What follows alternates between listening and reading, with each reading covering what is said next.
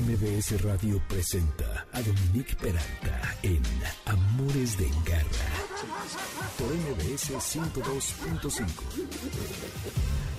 Ya estamos en la recta final de febrero, hoy que es sábado 26. Esto es Amores de Garra. Bienvenidos. Estamos aquí en el 102.5 FM. Soy Dominique Peralta. Qué gusto tener sus orejas por aquí. Lo que escuchamos es Drake con Thames y esto que se llama Fountains, porque tiene que ver con el agua. De lo primero que vamos a hablar, que es el ajolote, un tema apasionante, importantísimo para nosotros mexicanos y lo vamos a abordar en unos momentos. Antes solo les cuento que nuestro WhatsApp es 552-213-1357. Las redes en Twitter, Dominique Peralti, Amores Garra. En Instagram y Facebook, Amores de Garra. El lunes el podcast estará en mbsnoticias.com, en donde estamos en vivo en este momento. Y en todas las repartidoras como Apple, como Spotify, como iHeartRadio, como Himalaya. Ahí pueden encontrar todo este contenido y las ligas vía nuestras redes.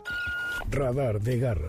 En México tenemos eh, muchísimas virtudes y hay ciertos animales que son endémicos de nuestro país y que debiéramos casi emprender una cruzada para conservarlos. La semana pasada hablamos del colibrí, que si bien no es totalmente oriundo de lo que es México, sí lo es de América, como ya lo revisamos la semana pasada, pero hay 58 especies que pertenecen a nuestro país y ya les contábamos que hay cuatro que están en peligro de extinción por esto de los amarres del amor. Pero también existe otro ser, un anfibio maravilloso, que ya se están sospechando de que vamos a hablar, una salamandra, que es ni más ni menos que el ajolote mexicano, que también peligra por extinción y que recientemente, la semana pasada, en la delegación Xochimilco, tuvieron a bien, bueno, hacer un desplante allí, del cual el día de hoy vamos a hablar con el Valiente, quien es maestra en ciencias biológicas que trabaja desde el 2022 en los humedales de Xochimilco con el fin de lo que todos debiéramos de hacer, de preservar el ecosistema, su biodiversidad y sus actividades agrícolas tradicionales como las chinampas, eh, la siembra de hortalizas y la difusión de las mismas, ¿no? Entonces, bueno, Elsa Valiente, me da mucha emoción tenerte nuevamente en Amores de Garra. Qué bueno que vienes porque creo que es muy importante y más en este momento tan crítico para lo que pasa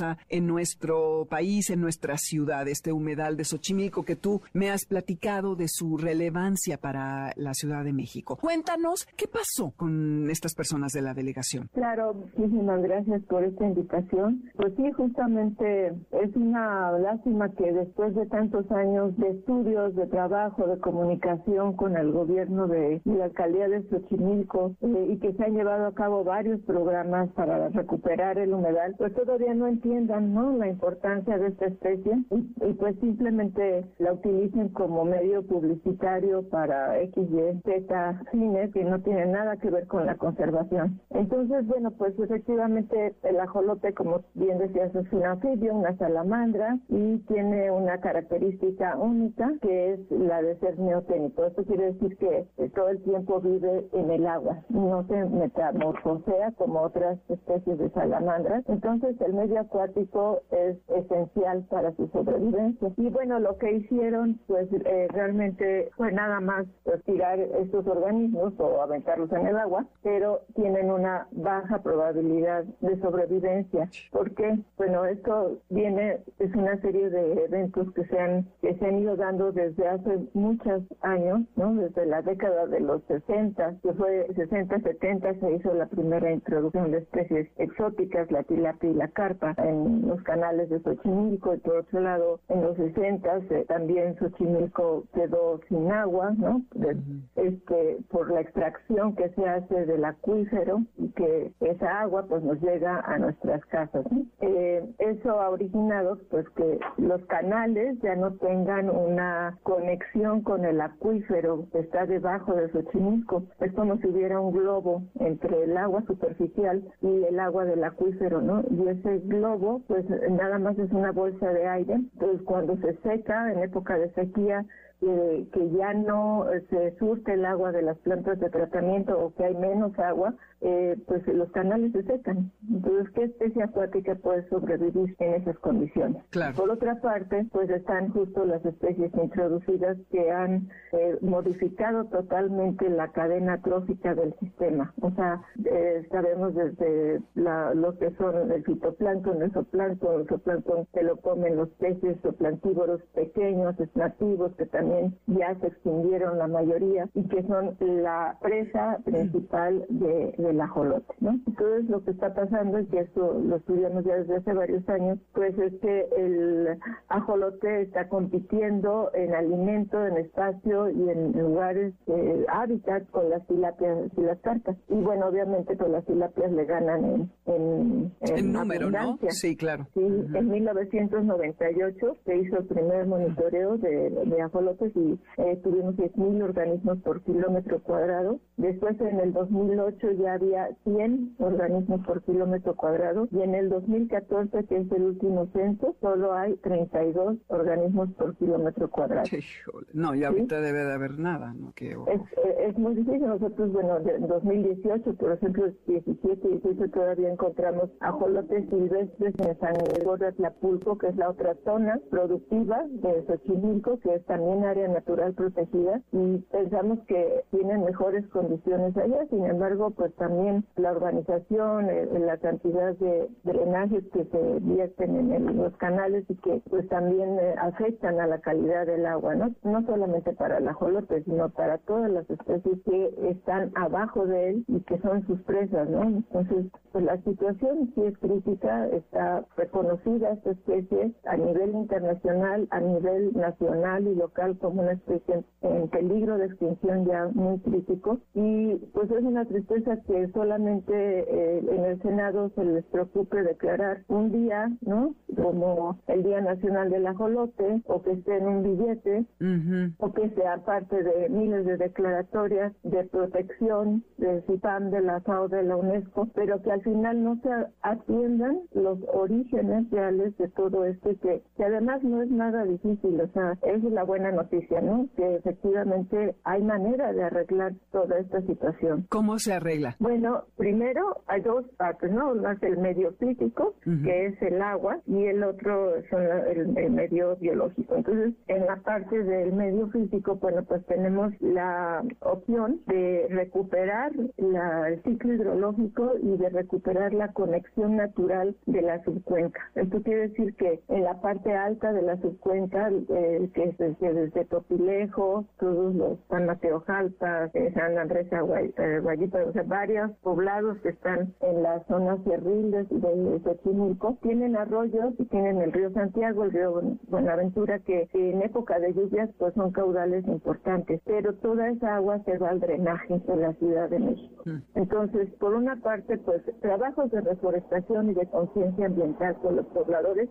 para conservar y para recuperar esta agua, hacer la conexión al humedal para que llegue agua de buena calidad y por otra parte, pues también hacer un manejo integral del agua en la Ciudad de México, ¿no? O sea, eh, ya caminar más hacia la economía circular del agua, es decir, recuperar y tratar. Actualmente solamente se trata el 12% del agua que utilizamos en la ciudad. Imagínate. Mm, el desperdicio, sí. El desperdicio y la contaminación que no solamente se queda aquí, sino que sale hasta toda la cuenta del balsa. No, está tremendo. Oye, ¿y por qué el ajolote es tan peculiar? ¿Por qué hay tantos mitos? Desde los mexicas, náhuatl, que es, el nombre es axolotl, y que significa axolotl de agua, y que se dice que es como el juguete de agua, y que está asociado a la transformación, y está asociado también a Quetzalcoatl como su gemelo, como el monstruo del agua, también monstruo del agua. ¿Por qué es tan, que, que nos provoca tanta curiosidad? ¿Qué tiene de peculiar, además de lo que describías al principio? Pues este, este ajolotito es muy especial porque es de los pocos eh, animales de la naturaleza que regeneran eh, no solamente partes de su cuerpo, o sea, me refiero a extremidades, sino también órganos. Por eso mm. es tan mm. utilizado en investigaciones del corazón o del cerebro y de hecho, pues la colonia de ajolotes en cautiverio más grande de, el mundo está en Kentucky y de ahí surgen a muchos laboratorios de investigación. Sin embargo, bueno, pues aquí en, México realmente ha sido pues, poco estudiado hasta fechas recientes. Digo, el primer censo se hizo en 1998 y, nosotros hemos trabajado un poco en, en conocer cómo se desarrolla en su medio, ¿no? Porque anteriormente pues solamente se conocían en cautiverio y de hecho hay varias colonias, sobre todo en instituciones académicas de ajolote, pero en su medio era poco conocido. Y mm. lo que vimos pues es que efectivamente se desarrolla muy rápido, mucho más eh, rápido que en laboratorio, pero tiene el problema de que en sus primeras dos semanas de vida, eh, que solamente tiene las patitas delanteras, no puede nadar. Entonces no puede subir a la superficie para tomar oxígeno. Ah. Y de ahí es que depende del oxígeno que hay en el fondo, en el agua, para poder sobrevivir esas dos semanas. Entonces ese es el principal problema para la sobrevivencia del ajolote. Puede estar en los canales, podemos hacer refugios y, aislar eh, los canales de las tilapias, que son sus mayores depredadores. Eh, depredadores en etapa de huevo y de cría, ¿no? No tanto de adulto, pero de, cría sí. Pero es simplemente con aislar estos canales de, estas este, especies eh, exóticas se permite un poco la recuperación del, del ciclo pues, natural, ¿no? Entonces podemos ver cómo hay más macroinvertebrados y más acosiles, por ejemplo, pero no podemos llegar a tener los peces eh, nativos de los que se alimentaba y que son la principal fuente eh, nutricional para el ajolote, ¿no? Esos peces actualmente ya no existen porque justamente la calidad del agua es lo que les los ha extinguido, ¿no? Mm. Había, bueno, varias especies de algancea, de carpitas nativas del lugar. Este término de carpa es muy aplicado en muchos tipos de, especies, pero está la carpa de China, que es la que no, la que es exótica, obviamente, y la que no es buena. Bienvenida, eso. Bienvenida. Sí. Y las carpas nativas, que son pequeñas, ¿no? Entonces, eh, las alganceas o charales, este, ese tipo de peces chiquitos que era de los que se alimentaba, no pueden sobrevivir ya porque hay demasiada materia orgánica suspendida. Entonces, no ven, o sea, ni los, los peces ni los ajolotes tienen la suficiente visión para poder capturar a sus presas. Y bueno, también esa turbidez en el agua impide que existan plantas acuáticas donde son el refugio natural para desovar, para alimentarse, tanto de los ajolotes como de otras especies. ¡Ay, qué horror! Se queda uno, bueno, eh, sí, preocupado porque sí hay que de alguna manera restablecer el equilibrio en este ecosistema para que luego se puedan poner en libertad algunas de estas poblaciones que dices que se han criado, ¿no? Y que bueno, pero antes, por supuesto, mejorar la calidad del agua. Wow, pues este ser maravilloso necesita de todos y cada uno de nosotros, no nada más como decía Elsa, para coleccionar un billete o celebrar un día, sino para realmente tener acciones concretas y puntuales hacia su conservación. Elsa, ¿dónde te podemos localizar si alguien quisiera conectar contigo? ¿Tienes redes? ¿Cómo le hacemos? Sí, es eh, nuestro Instagram, es arroba redesecoac y tenemos la página web que es eh, www.redesmx.org. Ahí tenemos los, los, correos de contacto también. Ah, ¿Están organizando las visitas a, Xochimilco todavía? No, actualmente de momento no, no las estamos este, realizando. Okay. Eh, estamos próximos, esperemos ya a, iniciar un proyecto de agrobiodiversidad con Avio, como socio de Conavio y este y bueno, pues ya eso nos va a ayudar a reactivarnos también. Perfecto, pues ya les avisaremos, Garra Escuchas, por aquí para que puedan visitar este paraíso, no el de las trajineras y los mariachis y la fiesta, sino el Xochimilco profundo. Muy bien, pues muchísimas gracias, Elsa. Gracias, Dominique. No sé si pudiera agregar un poquito nada más, pues llamar la, la atención de, los visitantes a Xochimilco que por favor no compren ajolotes mm. y no fomenten el maltrato. Los acuarios que hay en la zona de turística de Xochimilco realmente están los ajolotes en condiciones deplorables. Entonces vamos a ser más conscientes y vamos a cuidar lo que tenemos que eh, realmente es una maravilla Xochimilco. Muchas gracias, Dominique, por Al contrario, gracias a ti, Elsa. Garra Cultura. Me parece increíble y la verdad al mismo tiempo fascinante el poder ver a través de los ojos de un artista lo que es un animal, lo que éste representa en su proceso personal y cómo toda esta creación puede impactar casi que a una nación completa para volver a un animal relevante. Y tal es el caso del gran tema que escogió el gran Nicolás Alvarado, que ustedes conocen, que ha venido en varias ocasiones aquí a Amores de Garra y que al quienes estimo muchísimo, que ustedes saben que es productor, que es guionista, conductor y comentarista, y que además ha escrito eh, con M de México en 2006 La Ley de Lavoisier, eh, y es coautor de los libros México 2010, Hipotecando el Futuro, Enrique Olvera, Uno, El Prejuicio y la Palabra, con APRED, entre muchos otros títulos. Y ha escrito obras de teatro como Cena de Reyes, que fue estrenada en el Cervantino, y te vuelvo a marcar en el 2014 y actualmente es productor general de la compañía de Teatro Babel y de su Festival Internacional,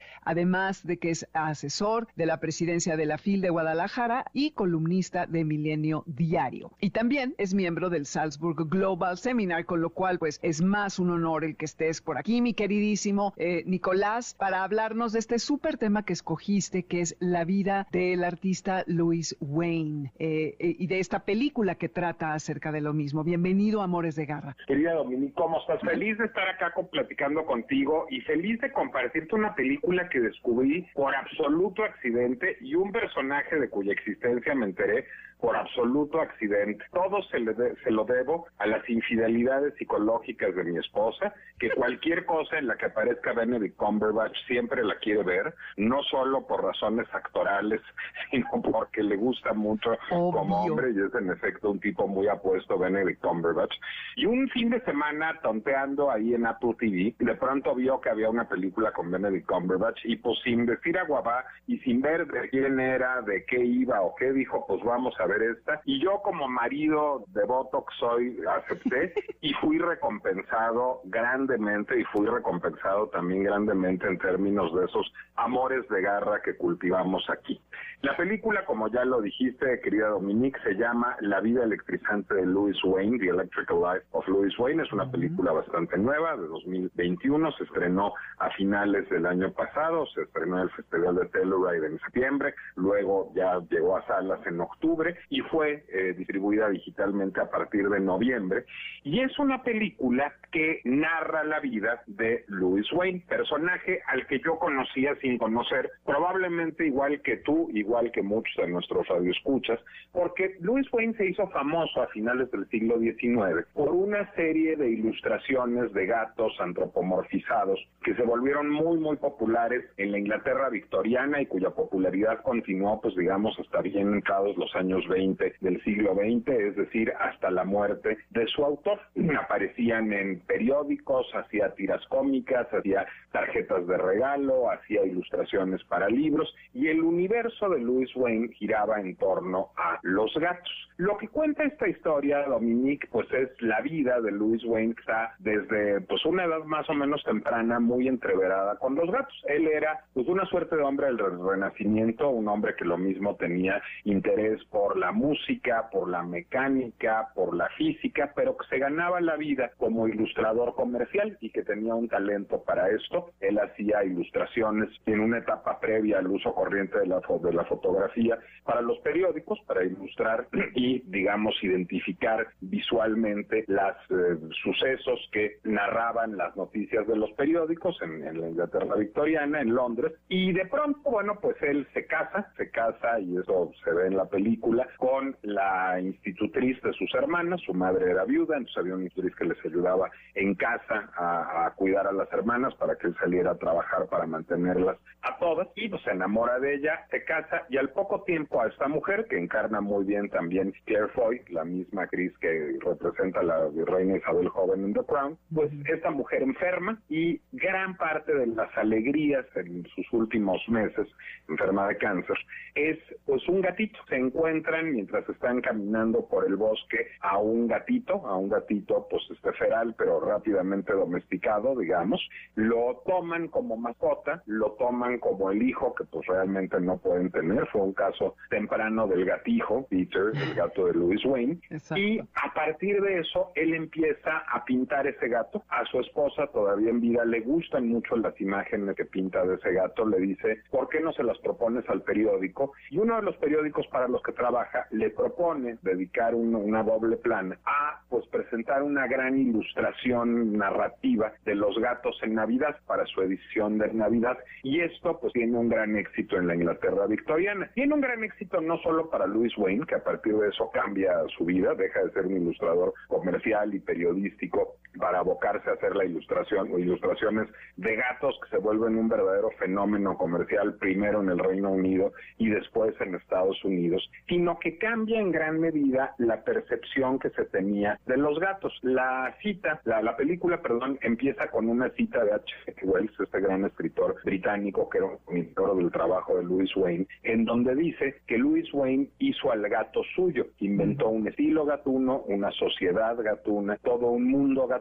Los gatos ingleses que no se ven y no viven como los gatos de Louis Wayne se avergüenzan de sí mismos. En efecto, lo que hizo con sus ilustraciones fue hacer entrañable al gato, dignificarlo. No es que no hubiera gatos domésticos en la Inglaterra victoriana, por supuesto que sí, gatos domésticos, como seguramente lo has dicho ya aquí, hay desde el antiguo Egipto. Pero lo que sí hizo fue que no fueran concebidos solo como un dispositivo para cazar roedores, que era como lo que se entendía que eran los gatos hasta ese entonces, sino como mascotas dignas de afecto y dignas de una relación entrañable. Entonces, en gran medida, la relación con los gatos que tenemos hoy, que queramos a los gatos, que los consideremos nuestros compañeros de vida y no solo un adminículo, digamos, vivo para este, deshacernos de plagas, tiene que ver con esta reconceptualización de los gatos que hace y, propugna Louis Wayne a finales del siglo XIX en Inglaterra. La película es una película muy hermosa visualmente, muy influida por los dibujos de Wayne. Wayne fue cambiando de estilo a lo largo de su vida, o mejor dicho, moviéndose entre estilos. A lo mejor tiene que ver que tuvo un diagnóstico, no se sabe la fecha si certero o equivocado, de esquizofrenia. Se especula muy bien si era autista y vemos, digamos, su descenso a la locura a lo largo de, de la cinta. Y en el camino empieza a dejar de hacer representaciones realistas y ligeramente satíricas de los gatos antropomorfizados y empieza a pintar en un estilo que, pues de alguna manera, parece un precursor de la psicodelia. Y Louis Wayne es considerado también en términos estéticos un precursor del arte psicodélico. Entonces, de alguna manera, pues lo que hace la película es revelarnos a un hombre fascinante, a un hombre que tuvo un gran amor por los gatos y cuya vida se vio transformada por los gatos, que transformó nuestra propia relación con los gatos y que pues es una referencia, quieres una nota a pie de página, pero fascinante, tanto en el universo psiquiátrico, porque se ha estudiado mucho su caso y la posibilidad de que su esquizofrenia, su esquizofrenia se viera reflejada o no en la evolución de su arte, como en el mundo artístico, como precursor de la psicodelia como la que es tenido, y por otra parte y de manera toral, pues como el gran popularizador de la idea de los gatos como mascotas en la Inglaterra victoriana y a partir de eso a todo el mundo. Así que todos aquellos a los que nos gustan los gatos, yo hasta el año pasado viví con un gato muy querido, con Charlie, que desgraciadamente falleció de cáncer el año pasado, eh, pues le debemos nuestro agradecimiento por haber compartido nuestra vida con estos animales maravillosos a Louis Wayne. La película se llama La vida electrizante de Louis Wayne y la encuentras en Apple TV, este, tiene ahí un costo para, para rentarla, no demasiado elevado, 70 pesos si no me equivoco o algo por el estilo. Y de verdad todos los que nos gustan los gatos vale la pena verla, Dominique. No, todo vale la pena. Yo me sumo al club de tu mujer porque soy ferviente admiradora de Cumberbatch. Entonces no me importa si es buena o mala, yo también lo quiero ver eh, porque es muy guapo y ya luego porque es muy buen actor, eh, porque además es espléndido. Bueno, pero le puedes decir a Fernando que su abnegación marital le va a redituar como a mí porque la película es buena. No, y además la actriz es increíble. yo admiro también muchísimo a esta actriz, eh, así que vale la pena. Oye, y pues es que es muy interesante eh, estos dibujos que decías que son como precursores de la psicodelia, realmente develan un alma muy atormentada y el trabajo y la vida de este artista son una especie de contradicción porque por un lado te muestra este tema que es muy, eh, en teoría, feliz, pero su vida era muy trágica y sus gatos son eh, bueno, los hace que tomen té, que sean mamás, que platiquen, que tengan hijos, en fin, los vuelve, como tú decías, los antropomorfiza y es así como la gente, yo creo que se acerca de una manera muy particular a ellos y lo vuelven a él especialista. Eh, de hecho, era una autoridad en todo lo que tenía que ver con gatos. Lo vuelven presidente del Club Nacional de los Gatos y era juez en las competencias y estaba involucrado en muchas caridades. Pero era como una contradicción el cómo vivía todo esto, ¿no? Y supongo, es lo que seguramente una proyección, que eh, estos gatos le habrán dado mucha de la felicidad y a lo mejor estabilidad que no tenía personalmente. Déjame contarte algo para abonar a eso, este, algo que yo no sabía y que averigué recientemente. El director de la película, que es un británico que se llama Will Sharp, esta es su primera película de gran presupuesto, a, él es actor también, actuó en muchas series televisivas de la BBC, ha dirigido un par de películas independientes de bajo presupuesto y este es como su debut en las grandes ligas. Bueno, pues Will Sharp es una persona que está diagnosticada con trastorno bipolar, este, que ah. tiene un diagnóstico psiquiátrico de trastorno bipolar, vive con ese diagnóstico, tiene una esposa, tiene dos hijos, tiene un trabajo frecuente como actor, como escritor, como guionista, es un hombre exitoso, pero pues es un hombre que necesariamente debe tener un interés señaladísimo mm. por el mundo de la enfermedad mental y por tratar de comprenderla. Entonces, creo que la película es particularmente lúcida con respecto al mundo de la enfermedad mental, pues porque eh, propio director tiene un padecimiento psiquiátrico y debe haber encontrado y mucho solace, identificación en la historia de Louis Wade. Sí, totalmente de acuerdo. Interesante que apuntes esto porque sí entendería muy bien por qué alguien con esta condición se vería atraído por una historia como esta. Y que por más que queramos discutir y dilucidar de que si eh, la manera en que desarrolló su estilo fue fruto de su angustia de expresión de su enfermedad, lo que importa es que estas imágenes son espléndidas y el impacto que tuvieron, que dicen que casi en cada hogar había un gato en esa época, gracias a Louis Wayne. No sé si sea correcto, pero lo pensamos así. Así es, querida Dominique. Yo creo que pues su legado, su, capacidad de transformación cultural fue muy importante y aunque sea un artista olvidado, por desgracia, sus libros no han sido reeditados, de hecho mm. terminaron ya todas sus ilustraciones por estar en el dominio público, seguramente le van, lo van a volver a poner, lo va a volver a poner de moda la película, pero es un artista que nos marcó de manera muy hondo en términos términos culturales y en términos de nuestra relación social con los gatos, aún sí, pues no es un artista que se haya insertado en el canon, sino es un artista que fue olvidado y a lo mejor pues esto es algo que sucede frecuentemente con los ilustradores, este, que digamos no han tenido, no han gozado de tanto prestigio em, artístico como los pintores, los escultores, etcétera. Entonces a lo mejor también vale la pena revisar junto con la obra de Louis Wayne la obra de otros eh, ilustradores que no han escapado a lo largo de la historia. Sí, nos quedamos con esa tarea. Y muy triste que él no tuvo el cuidado ni la asesoría para registrar los derechos de su obra, que se quedaron en el dominio público y que, bueno, algunos fueron aprovechados por terceros. Y como sucede, termina en la pobreza, en un hospital psiquiátrico, lo rescata y un primer ministro, afortunadamente, lo pasan a uno mejor. En fin, tiene una vida difícil, pero bueno, lo importante es lo que nos deja, lo que contribuyó en su época y este enaltecimiento de los felinos, que son seres por demás extraordinarios. Mi querido, qué placer tenerte como siempre. Eh, ¿Dónde te pueden encontrar si alguien quisiera conectarse contigo? Igual, queridísima Dominique, pues si, si, si vayan, andan por ahí con curiosidad, publico todos los miércoles mi columna en el Heraldo de México y todos los viernes publico una videocolumna en todas las redes sociales del Heraldo de México. Increíble. Y además tiene una cuenta muy activa y muy padre en Instagram, así que ahí lo pueden encontrar también.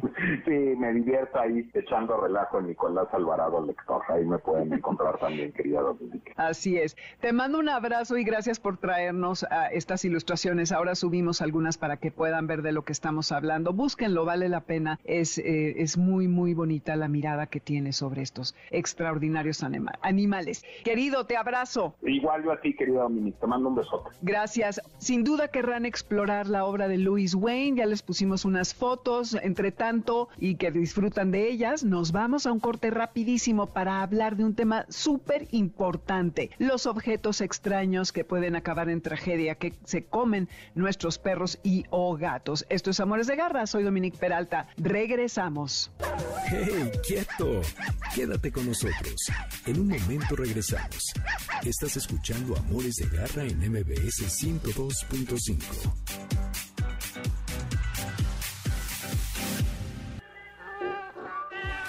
Continuamos en Amores de Garra con Dominique Peralta en MBS 102.5. ¿Sabes dónde está tu gato? Regresamos. MBS 102.5.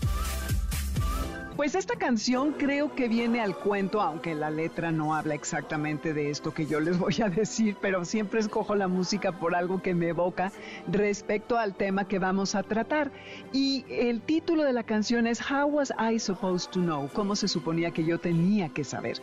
Y es de The Sleepy Jackson. Es una canción muy bonita, muy melancólica, pero al respecto de lo que vamos a hablar es de los objetos extraños que nuestros perros y gatos se comen y las consecuencias que esto tiene, que puede llegar hasta la cirugía, imagínense. En lo que empezamos, nada más les digo que están ustedes en este momento en Amores de Garra por el 102.5, en Spotify encuentran la lista con la música bajo mi nombre, ahí hay una lista de Amores de Garra, y el teléfono en el que nos pueden contactar, nuestro WhatsApp es 552-213-1357, las redes en Twitter, Dominique Peralt, Amores Garra, en Instagram y Facebook, Amores de Garra, y estamos el lunes en mbsnoticias.com con el podcast de esta emisión y todos los programas de hace tres años y en Apple, en Spotify, en iHeartRadio, en, todo, en Himalaya y en todas las plataformas que reparten contenido de audio. Pueden escucharnos en Amores de Garra, que es este programa eh, que están ustedes escuchando en este momento. Cuidados de Garra. Y bueno, les decía acerca de estos objetos extraños que de ser un chiste pueden convertirse en una tragedia. Y para hablar acerca de ello está el doctor Javier Alanís, quien es médico veterinario zootecnista especializado en perros y gatos y hoy está encargado en el área de medicina interna en el hospital Pet and Vet. Así que nuevamente, doctor Alanís, qué gusto que esté con nosotros. Ya estuvo en otro momento hablando del megaesófago, una condición bastante peculiar eh, y que estuvo muy interesante. Y pues hoy eh, hablábamos ayer eh, de la importancia de este tema. Así que bienvenido, Amores de Garra, doctora Lanís, y platíquenos, eh, porque usted tiene muchísima experiencia en el tema de cirugías, ¿qué tantos casos tiene bajo estas condiciones de objetos extraños que se, que se alojan porque se los comieron los perros y o gatos? Hola, Dominique, ¿cómo estás? Qué gusto saludarte a todo el auditorio. Muchísimas gracias por la invitación. Y sí, como bien comentas, la casuística es muy, muy, muy alta, ¿no? Principalmente lo que más vemos son cachorros, eh, perros jóvenes, gatos jóvenes, y uno que otro perrito que toda la vida ha sido travieso y que llega a comerse cosas imaginables, ¿no? A veces eh, llegan a consumir pilas, vidrio, eh, mm. focos. Hemos tenido una gran cantidad de, ropa interior, preservativos que también pueden llegar a tener acceso los perros o los gatos con esto.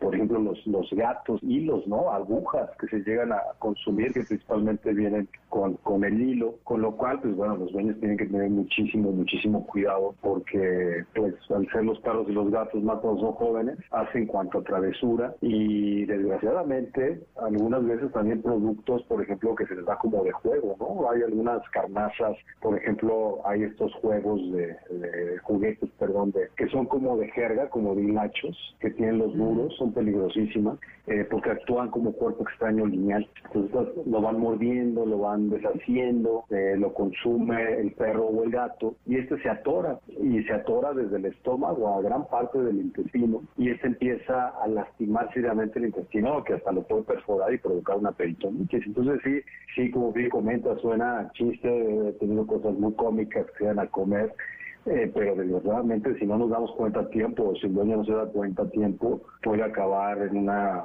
perforación del tubo digestivo y una peritonitis y la muerte del paciente. Entonces sí, sí se convierte en algo ya muy serio posteriormente. ¡Qué horror! Oiga, ¿y es normal que consuman, por ejemplo, eh, yo, yo pensaba que este era un juguete muy bueno porque como es muy resistente el que dice de los hilos, estas trenzas, que es normal que lo consuman o o simplemente eh, eh, no podríamos eh, que jueguen con él, pero que no se lo coman.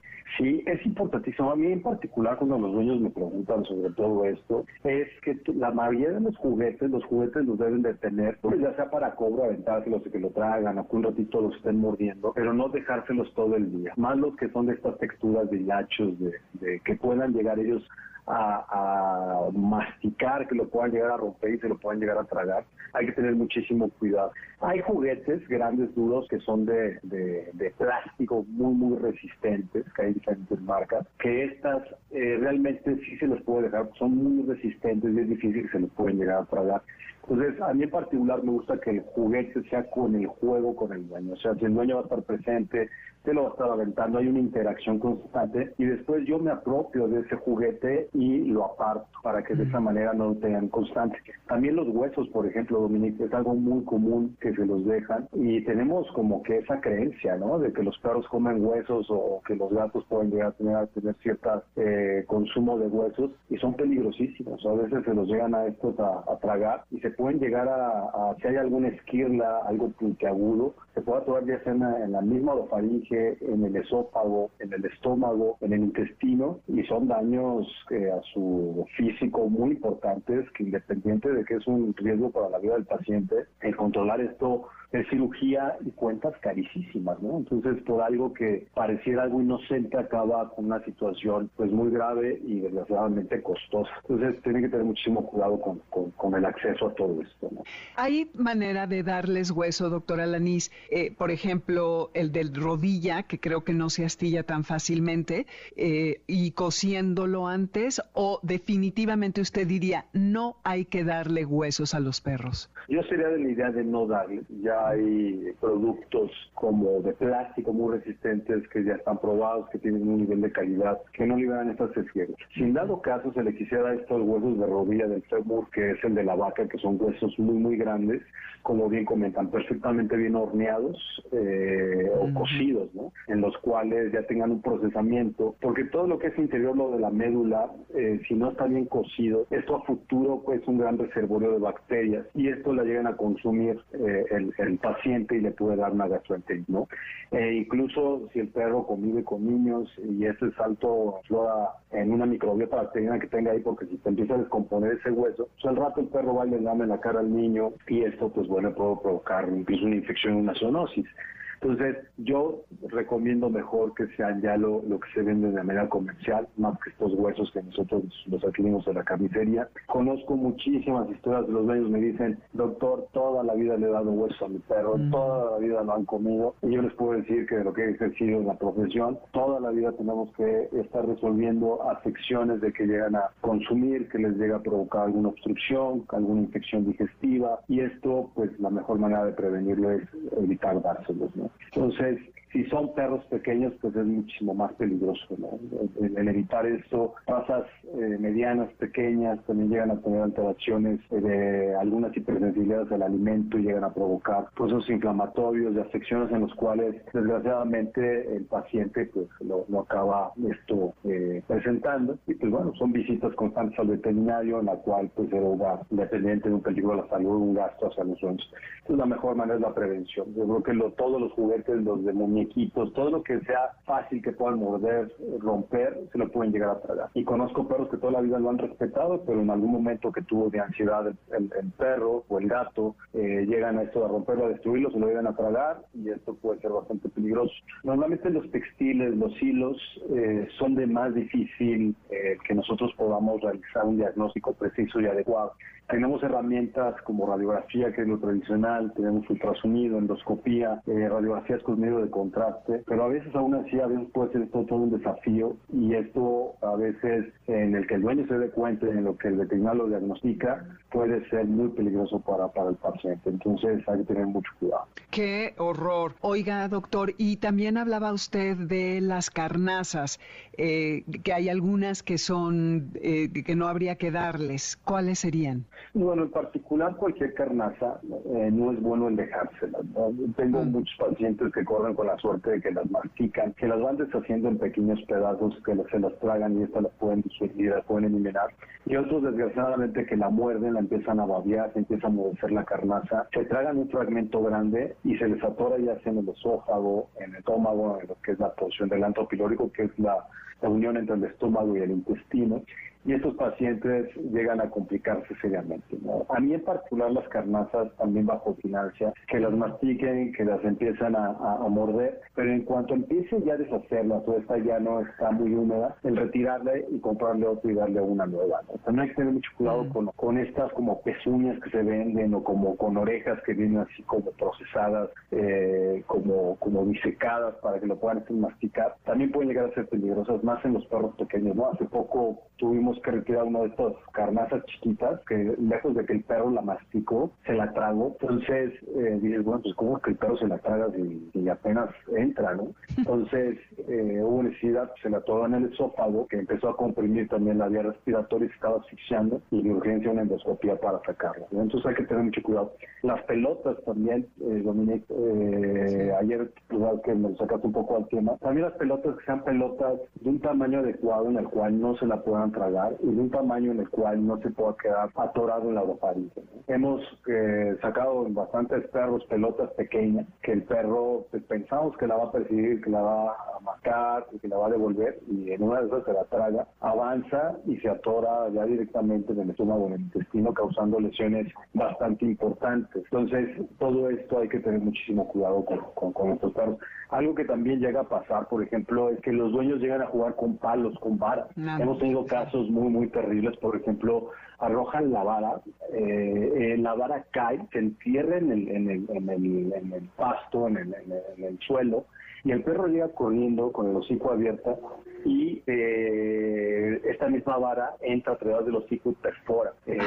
y esto se llama lastimar la orofaringe. Hemos sacado palos que atraviesan la orofaringe de las lesiones que, es como si estuvieran ahí eh, con una espada, ¿no? Eh, eh lastimando. Y esa es la misma inercia del impulso que llega el perro por, por la misma vara que se entronó desgraciadamente en el, en el, en el, en el terreno y el perro pues se atraviesa. Entonces hay que tener muchísimo cuidado con este perro.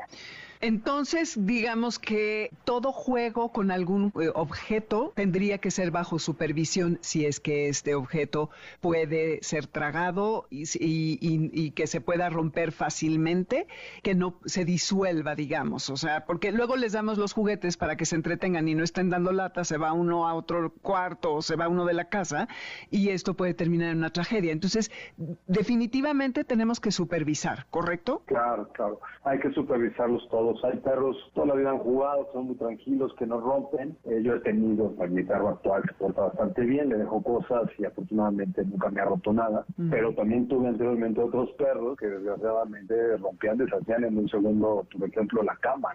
Eh, y esas son peligrosas porque el relleno de la cama, el mismo textil de la cama, lo empiezan a romper y se lo empiezan a tragar. Los perros, de manera general, igual que nosotros, tienen su personalidad, igual que los gatos. Conforme van paseando el tiempo, van madurando, se van haciendo más tranquilos y otros que desgraciadamente dependiendo la, la personalidad del perro o el gato toda la vida lo llegan a hacer eso a comer. ¿no? Hay una patología, por ejemplo, en los gatos que se llaman gatos comedores de lana, que es una afección ya eh, etológica en su conducta, en la cual constantemente eh, los hilos, la lana, hilachos, bolsas, eh, se las llegan a consumir. Y, hemos operado pacientes que si no tiene cuidado dos o tres veces por un cuerpo extraño que se llegan a consumir. Entonces, también a veces hay algunas conductas en ellos que cuando ya no es normal, que ya tienen cierta edad y siguen haciendo esto, es bueno visitar al veterinario para que no tengan ninguna otra afección o incluso al etólogo, ¿no? Que es como el psicólogo de los perros. Entonces, todo eso hay que, hay que apoyarlo con gente profesional y como bien comenta Dominic, la prevención es lo más adecuado. Y si se le va a dejar juguete, que sean juguetes grandes, duros, que no tenga la capacidad el perro o el gato de poderse destruir y tragar. Sí, exacto. Y evitar eh, todo lo que sean huesos y pelotas y todo esto que se puedan tragar. Oiga, ¿y qué juguetes recomienda para los gatos? Los ratoncitos de tela, bueno, se me está ocurriendo que no, ¿verdad? Porque también los pueden deshacer. ¿O qué? Claro, sí. En, los gatos también hay juguetes especiales que son duros, grandes, de que no se deshacen. Hay muchas ya tiendas de, de,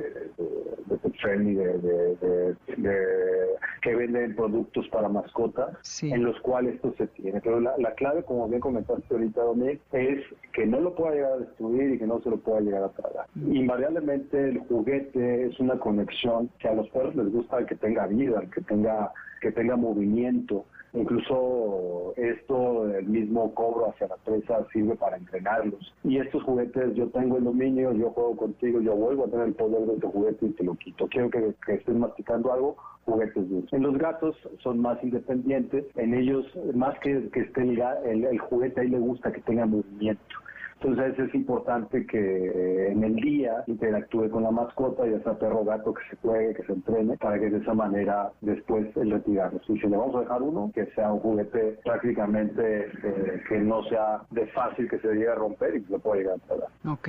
Y, para terminar... En gatos, perdón. Y, y es prohibidísimo y que los bebés tengan muchísimo cuidado a mí en mi época, que ya, ya soy más, más viejillo, me tocó los cassettes, ¿no? Los tapes. Y era eh, algo muy común que eh, estos cassettes sacaban todo lo que era la cinta ah. y se las pagaban. Y eran unas lesiones impresionantes en el, en el intestino ahora lo vemos con los hilos, ¿no? Entonces tener muchísimo cuidado con eso. Claro, porque la cinta del cassette yo creo que incluso les va cortando, ¿no? Por lo filoso de la orilla. Claro, y eran unas cirugías impresionantes que teníamos que hacer. Afortunadamente ya, ya no se, se está en mercado esto, ya hace muchísimos años que ya no lo, lo hacemos, pero me tocó ver lesiones de ese tipo, cuerdas, eso hay que tener mucho cuidado. Sí, pues eh, muy interesante. Y para terminar, solo preguntarle qué em, operaciones o qué cirugías son más recurrentes por este tipo de incidentes incidentes de objetos extraños que se han tragado de manera indebida, ¿en perros o en gatos? ¿En cuáles sería más frecuente? Sí, aquí lo importante es que el dueño se dé cuenta a tiempo porque el panorama de recuperación y afortunadamente con el avance de la tecnología facilita por mucho, por ejemplo, si un cuerpo extraño está dentro de la boca, la orofaringe, en el esófago en el estómago, podemos hacer endoscopía el endoscopía es menos invasivo y un 90% de los cuerpos extraños los podemos extraer. Si este cuerpo extraño ya avanzó a lo que es el intestino, ya el endoscopio no llega tan fácil a esas zonas y es complicado el que se pueda retirar. Y ya se convierte en una cirugía en abdomen abierto, en la cual ya sea que quitemos el cuerpo extraño del estómago o de alguna parte del intestino.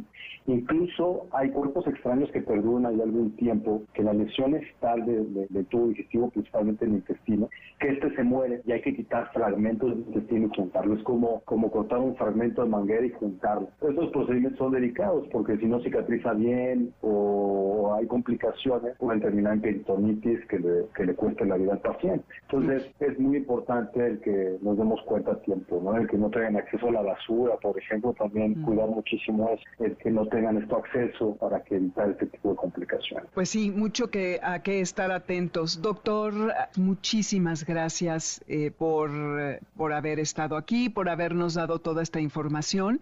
¿En dónde lo pueden encontrar si alguien quisiera conectar con usted? Sí, el hospital se llama Petambe.